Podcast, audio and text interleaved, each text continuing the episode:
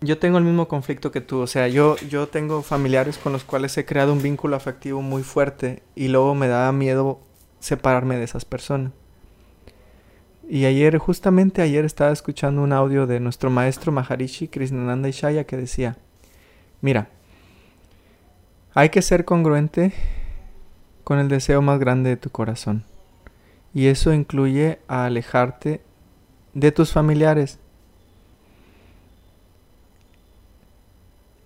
Cuando tu único propósito es despertar, haces todo lo que está en tus manos para despertar. Entonces los invito a que sean congruentes con ese deseo que tienen todos ustedes. Esto se los dijo a los estudiantes. Si me explico a los que estamos yendo a la maestría, que queremos ser maestros de Ishayas, entonces probablemente ese, esa petición no sea para ti. Probablemente para ti ahorita lo más importante sea, no sé, otra cosa. Tal vez no sea tu paz, tal vez no sea tu presencia. Entonces, vuelvo a lo mismo que decía hace rato. Es solamente preguntarte cuál es el deseo más grande de tu corazón. Y luego ser congruente con eso. Seguir juntándome con mis familiares es está alineado al deseo más grande de mi corazón, sí o no. Si la respuesta es sí, entonces síguete juntando con esos familiares. Si tu respuesta es no, es momento de decir adiós. Ya no hay dudas. A partir de, esa enseñanza que, que, le agradezco mucho a la maestra Cita que me lo dio, ya, ya no tengo dudas. Ya nomás me pregunto, ¿se alinea o no se alinea al deseo más grande de mi corazón? Si la respuesta es sí, lo hago, si no, pues no. Y luego otra cosa, cuando eliges al deseo más grande de tu corazón, te puedes separar de tus familiares, pero con amor. O sea, no, no, necesariamente te vas a separar para siempre. Vas a seguir viéndolos en Navidad, en sus cumpleaños. ¿Sí me explico? ¿Sí me explico? Pero con amor. Pero sí es cierto de que nos convertimos en el promedio de las cinco personas con las cuales más nos relacionamos. Eso es una ley, para mí sí lo es. Cuando me juntaba, fíjate, un ejemplo, un ejemplo.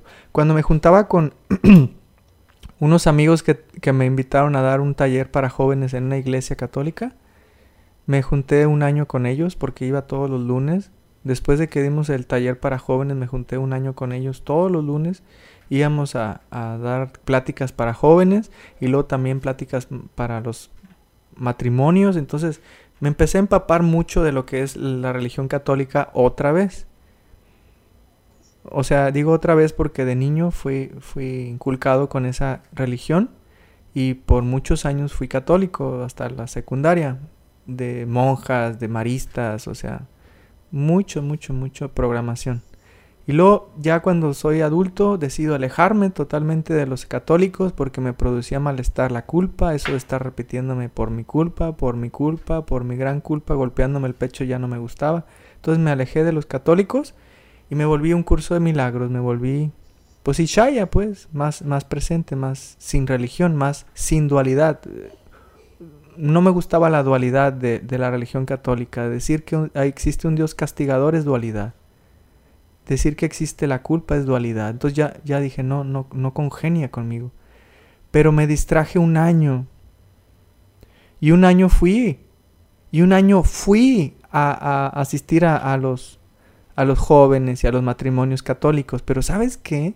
Por más meditación que hacía, por más eh, procesos que yo conocía que hiciera, me empecé a llenar de culpa empecé a tener otra vez esos viejos hábitos que ya estaban enterrados, empecé a revivarlos llenos de culpa. ¿Y por qué? Porque me estaba relacionando otra vez con la culpa. Matrimonios llenos de creencias de que existe la culpa, que Dios me va a castigar, que, que, yo, que yo maté a Cristo, que por mi culpa lo mataron y están en la cruz y todos esos rollos, ¿no?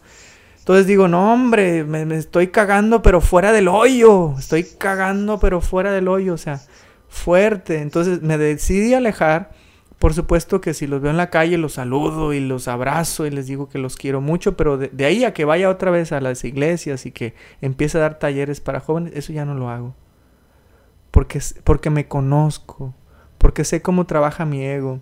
Y mi ego se activa en cuanto me junto con personas que están vibrando en pensamientos descendentes.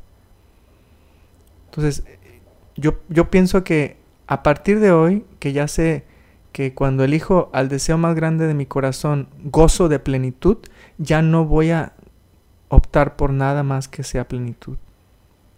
Ya no quiero más sufrimiento en mi vida. Entonces tengo que elegir de nuevo, tengo que elegir nuevas amistades y a los familiares que me hacen sentir pues mal, pues les voy a decir adiós.